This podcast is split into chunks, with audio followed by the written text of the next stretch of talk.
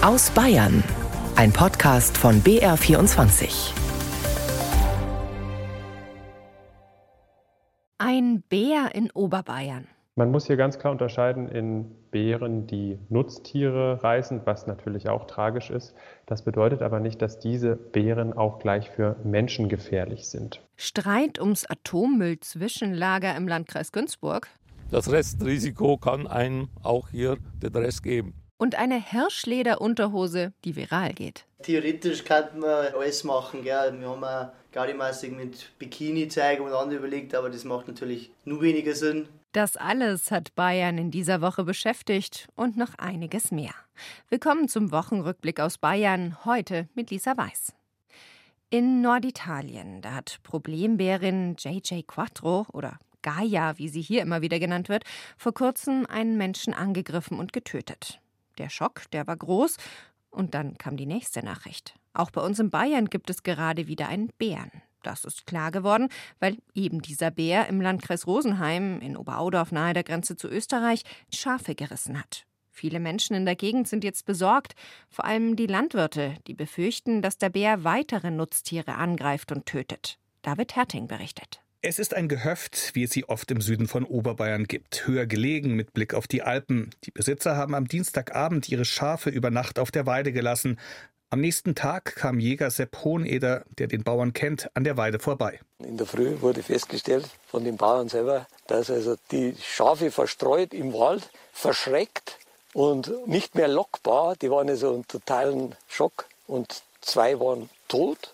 Eins war richtig angefressen und das dritte war schwer verletzt, das ist noch gelegen.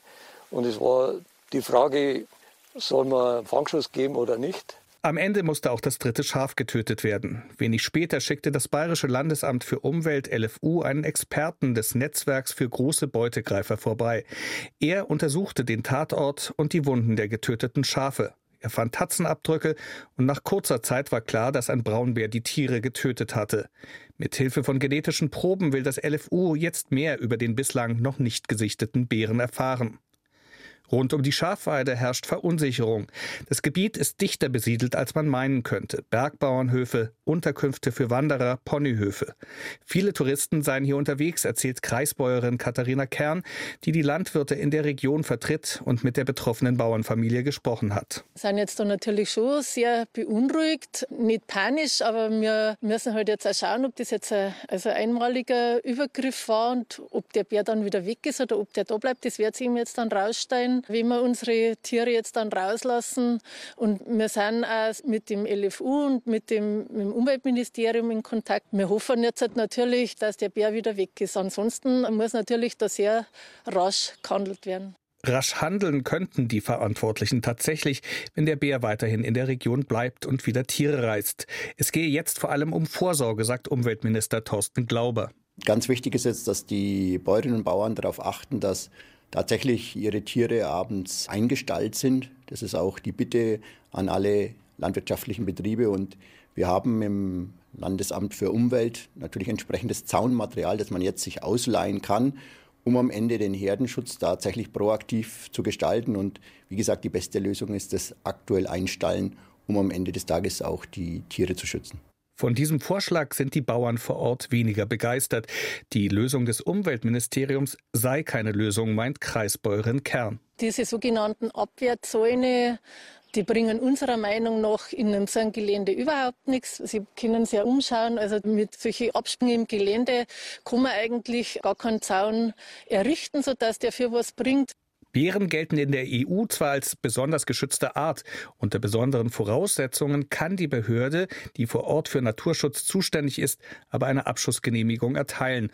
Und auch das bleibt eine echte Möglichkeit, sagt Umweltminister Glauber. Man weiß, Bayern hatte schon mal einen Bären und daraus ist ein Aktionsplan entstanden. Dieser Aktionsplan Große Beutegreifer, den gibt es in Bayern.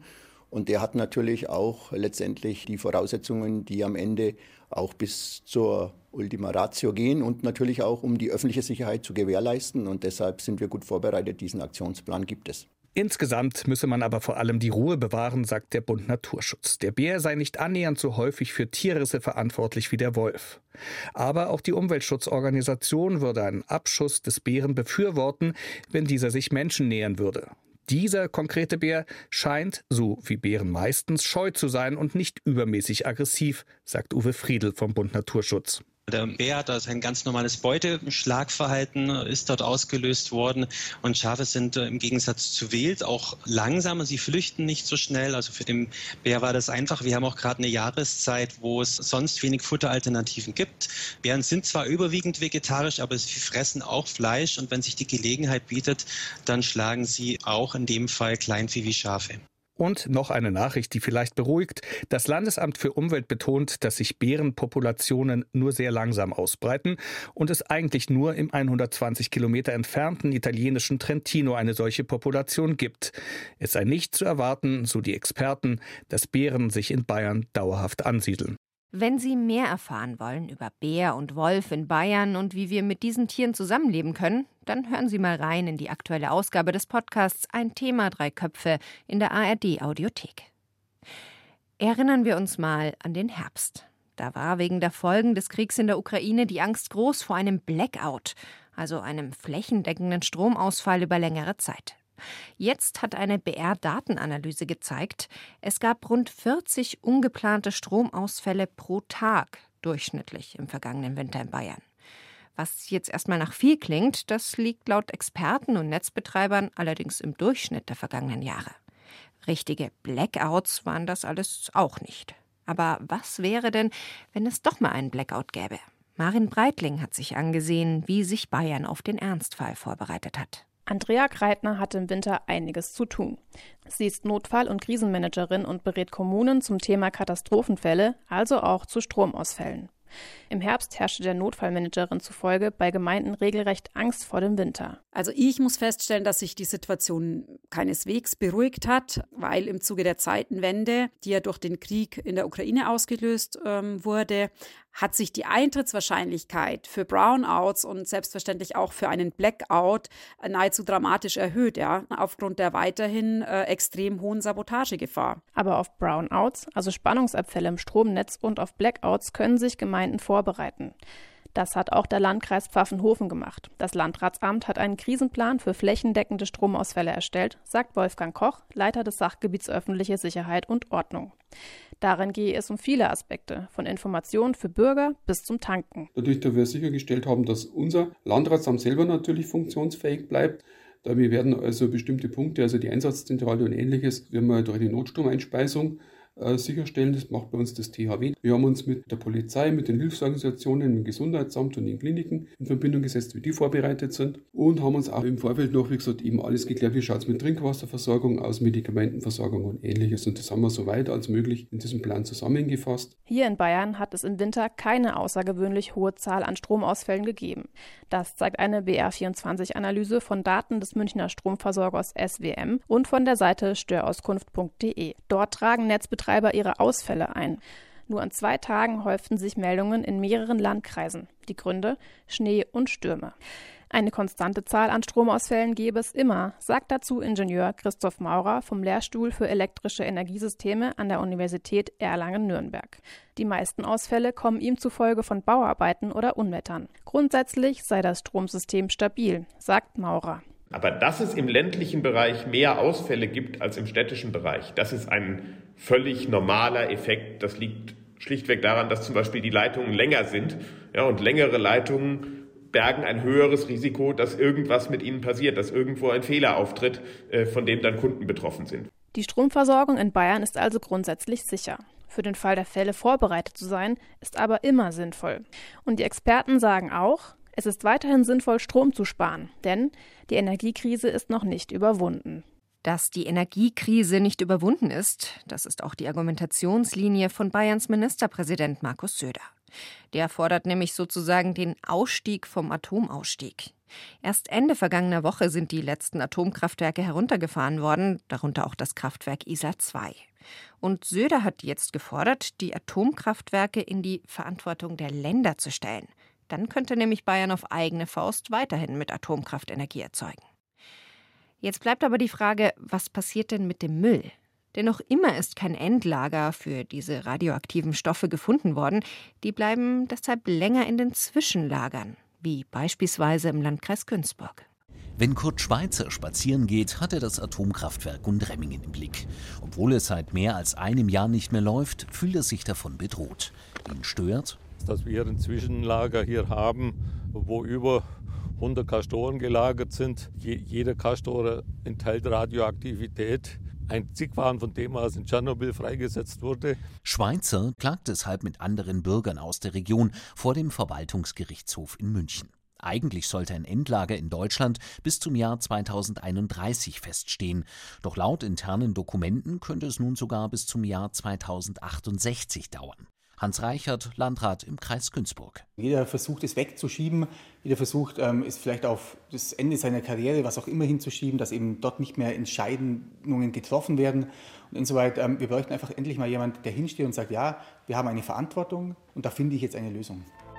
Mit dem Salzstock in Gorleben glaubte man lange ein Endlager gefunden zu haben. Doch 2020 wurde er als geologisch nicht geeignet ausgewiesen. Die Suche begann von vorn. Weil die Bürger in Gorleben einst vor vollendete Tatsachen gestellt wurden und sich dagegen großer Protest regte, soll nun die Standortauswahl so nachvollziehbar wie möglich werden. Und dieser Prozess dauere, sagt Dagmar Dehmer von der Bundesgesellschaft für Endlagerung. Das ist für die Zwischenlager-Standortregionen sicher eine große Enttäuschung. Das kann ich gut verstehen. Ob man es früher hätte kommunizieren können, es ist eigentlich immer mitkommuniziert worden, möglichst. Und es ist immer mitkommuniziert worden, dass es natürlich schon ein ziemlich sportliches Programm ist. Aber man hat das natürlich schwer einschätzen können. Doch sind Zwischenlager an den bayerischen Standorten in Gundremmingen, Grafenrheinfeld und nahe Landshut noch jahrzehntelang sicher? Die Bundesgesellschaft für Zwischenlagerung will die Genehmigung verlängern lassen, sagt Stefan Mirbet. Dieser Behälter ist genehmigt für 40 Jahre. Wir wissen aber jetzt schon aus Erfahrung und auch aus den ersten Forschungsergebnissen, dass der Behälter deutlich länger hält, dass er deutlich länger die Inventare und ähm, einfach das Strahlungsmaterial, also die Abfälle, sicher einschließen kann. Mirbet betont, dass die Kastoren sogar Flugzeugabstürzen standhalten könnten und permanent überwacht werden. Kläger Kurt Schweizer in Offingen überzeugt das nicht. Das Restrisiko kann einem auch hier den Rest geben. Hier geht es darum, wenn dieser Fall eintritt, dann wird diese ganze Gegend über Jahrzehnte, wenn nicht Jahrhundert belastet sein und wahrscheinlich nicht bewohnbar sein. Voraussichtlich im Sommer oder Herbst wird am Verwaltungsgerichtshof in München verhandelt. Peter Allgeier über das Zwischenlager im Landkreis Günzburg. Der Vorwurf, der ist schier unglaublich. Ein Donauwörter Narkosearzt soll Menschen mit Hepatitis C angesteckt haben. In dieser Woche hat der Prozess begonnen gegen den inzwischen 60 Jahre alten ehemaligen Narkosearzt. Er ist unter anderem wegen gefährlicher Körperverletzung angeklagt. Er hat am ersten Prozesstag schon gestanden, dass er sich wegen starker Schmerzen und einer Depression an Narkosemitteln bedient hat, die für die Patientinnen und Patienten bestimmt waren. Wie es dann genau passiert ist, dass sich die Menschen angesteckt haben, das ist noch nicht klar. Der Angeklagte hat sich entschuldigt und sagt, er habe sie nicht absichtlich infiziert. Also ich wiederhole mich, es ist wirklich eine schier unglaubliche Geschichte. Judith Sacher fasst zusammen, was damals passiert ist. Der 16. Oktober 2018. Viereinhalb Jahre ist das her. Da geht das Donau-Rieser Landratsamt mit seinem Verdacht an die Öffentlichkeit. Wir wissen nicht, ob die jetzt bekannten vier bis fünf Fälle die Spitze eines Eisbergs sind. Ich befürchte, dass von den 693 Patienten, die wir jetzt anschreiben, noch weitere Fälle gemeldet werden. Der damalige Donauriser Gesundheitsamtsleiter Rainer Meinka, er sollte Recht behalten. In den Wochen zuvor hatte es überdurchschnittlich viele Hepatitis C-Fälle im Landkreis gegeben. Die Infektion ist meldepflichtig. Man forschte nach, fand heraus, die Fälle hatten alle eine Gemeinsamkeit. Die Betroffenen wurden zuvor am Donaurieser Krankenhaus operiert. Der jetzt angeklagte Narkosearzt war beteiligt, teilte der Donaurieser Landrat in der Pressekonferenz im Oktober 2018 mit. Ein früherer Arzt hat mit großer Wahrscheinlichkeit während seiner Tätigkeit als Anästhesist Patienten infiziert. Er war damals an Hepatitis C erkrankt. Tausende OP-Berichte wurden ausgewertet, 800 Operationen kamen in Frage. Alle Patientinnen und Patienten wurden angeschrieben und aufgefordert, ihr Blut testen zu lassen. Für einige war diese Nachricht zwar erschreckend, aber sie brachte auch endlich Licht ins Dunkel. Sie hatten schon vorher Beschwerden, schlechte Leberwerte. Man hatte die Infektion festgestellt, aber nicht erklären können. Wo habe ich es her? Das Krübeln, die Ungewissheit, wo habe ich es her? Ich war beim Arzt, beim Blutabnahme und da ist das rausgekommen, dass mein Leberwert sehr hoch ist. Mir war es danach immer schwindlig und immer so komisch. Kreislaufprobleme habe ich auch gehabt, ja. Der Fall ging bundesweit durch die Presse. Die genaue Analyse der Blutproben der Betroffenen zeigte, es gab über 60 Infizierte. Bei 51 war eindeutig nachzuweisen, sie hatten sich an ein und derselben Quelle angesteckt, mutmaßlich dem Narkosearzt. Der war da bereits seit einigen Monaten freigestellt. Im April hatte man ihn mit einer Spritze im Arm erwischt. Zwischenzeitlich hatte er zugegeben, süchtig zu sein. Sein Anwalt bestätigt, der heute 60-Jährige habe sich an Narkosemitteln bedient, die für die OP gedacht waren, um arbeitsfähig zu bleiben. Von seiner Hepatitis C-Erkrankung wusste der Arzt zu dem Zeitpunkt nichts, beteuert sein Anwalt, und er könne sich auch nicht erklären, wie das Virus übertragen wurde. Hat er ein und dieselbe Spritze für sich und die Patienten benutzt? Oder wie konnte sein Blut sonst in deren Blutlaufbahn kommen? Viele Fragen sind noch offen. Sie sollen im Prozess geklärt werden. Gut viereinhalb Jahre haben die Ermittlungen gedauert. Zuständigkeiten haben gewechselt, Gutachten wurden nachgefordert, jetzt wird endlich verhandelt. Im Juli könnte das Urteil fallen. Es ist ein kleines Jubiläum. Seit 25 Jahren werden bei der Kriminalpolizei deutschlandweit systematisch genetische Fingerabdrücke und Tatortspuren gesammelt. In Bayern sind es momentan fast 260.000 Spuren, die zum Abgleich in der DNA-Analysedatei gespeichert sind und so schon zur Klärung einiger Straftaten beigetragen haben, wie Anna Dannecker berichtet. Der prominenteste Mordfall, der mit Hilfe der DNA-Analysedatei gelöst wurde, ist der von Rudolf Mooshammer. Der Mörder des Münchner Modedesigners hatte einen Hautpartikel hinterlassen am Kabel, mit dem er Mooshammer erdrosselt hat, hieß es schon im Jahr 2005 auf der Pressekonferenz der Polizei. Die Rechtsmedizin hat unermüdlich daran gearbeitet, ein DNA-Muster zu erstellen und dieses DNA-Muster ist schließlich durch die bundesweite DNA-Datenbank gelaufen. Das DNA-Muster des Mörders war schon in der Datenbank, wegen eines vergangenen Verfahrens. Ein Treffer. Und so funktioniert es noch heute. An Tatorten werden Spuren gesammelt. Blut, Speichel, Haare oder von Personen DNA-Proben entnommen. Das geht vor allem bei Beschuldigten in besonders schweren Fällen oder wenn die Polizei erwartet, dass die Person wieder Straftaten begehen wird. Die Rechtsmedizin erstellt dann aus der Probe ein Zahlenmuster erklärt Katja Anslinger, die das DNA-Labor der Ludwig-Maximilians-Universität München leitet. Sie schaut auf wenige Abschnitte im Erbgut, die besonders viele Unterschiede zwischen Personen aufweisen. Dann ist die Länge dieses Bereiches Person A eine andere als bei Person B.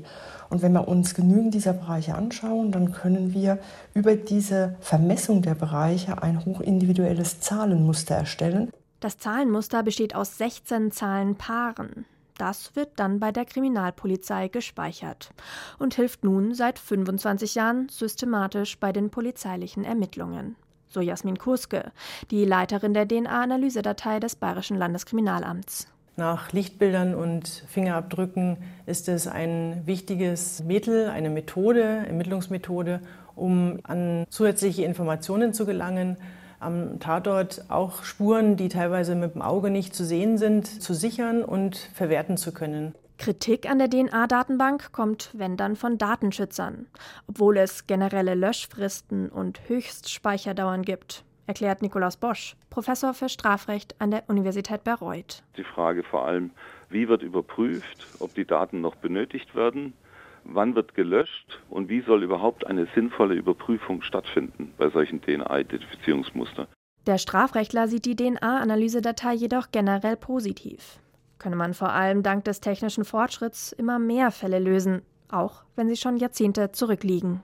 Mit den ganzen Frühlingsfesten in Bayern, da lohnt es sich momentan, die Tracht wieder aus dem Kleiderschrank zu holen. Nur da gibt's eine heikle Frage. Was trägt denn jetzt ein echter Bayer eigentlich unter der Lederhose? Zu viel Stoff darf es also nicht sein, für manche auch gar keiner. Und noch bis in die 40er Jahre hieß es ganz klar, keine Unterwäsche unter der Lederhose. Was bisher kein Thema war, Unterhosen aus Hirschleder. Aber genau so eine Lederboxershorts hatte ein Lederhosengeschäft in Berchtesgaden vor ein paar Wochen plötzlich im Schaufenster. Am 1. April. Ein Aprilscherz also, oder doch nicht? Lisa Westhäuser hat nachgeforscht. Eigentlich haben die Brüder Engelbert und Michael Eigner das Teenie-Alter schon länger überschritten. Ja, das ist jetzt da unser Hirschleder-Unterhosen. Trotzdem lachen die zwei jungen Lederhosenmacher wie verlegene Schulbuben, als sie ihre sogenannte Lederbuchs präsentieren. Ja, also machen tun wir es halt erst einmal, wie wir alles machen. Eigentlich haben wir erst mit, mit Aus einem Rest Hirschleder ist die Unterhose geschneidert, maßangepasst und in schlichter Naturlederoptik. Das ist halt unglaublich warm und angenehm zum Tragen. Das ist jetzt so der Vorteil und der Nachteil, einfach weil man es nicht waschen kann. Gell? Das Ganze war eigentlich nur ein Aprilscherz. Gemeinsam haben die beiden überlegt, was sie ihren Kunden am 1. April anbieten könnten, erzählt Michael Eigner. Theoretisch könnte man alles machen. Gell? Wir haben auch Gaudimassig mit Bikini zeigen und andere überlegt, aber das macht natürlich nur weniger Sinn. Aber halt einfach alles, alles der Blödschatz.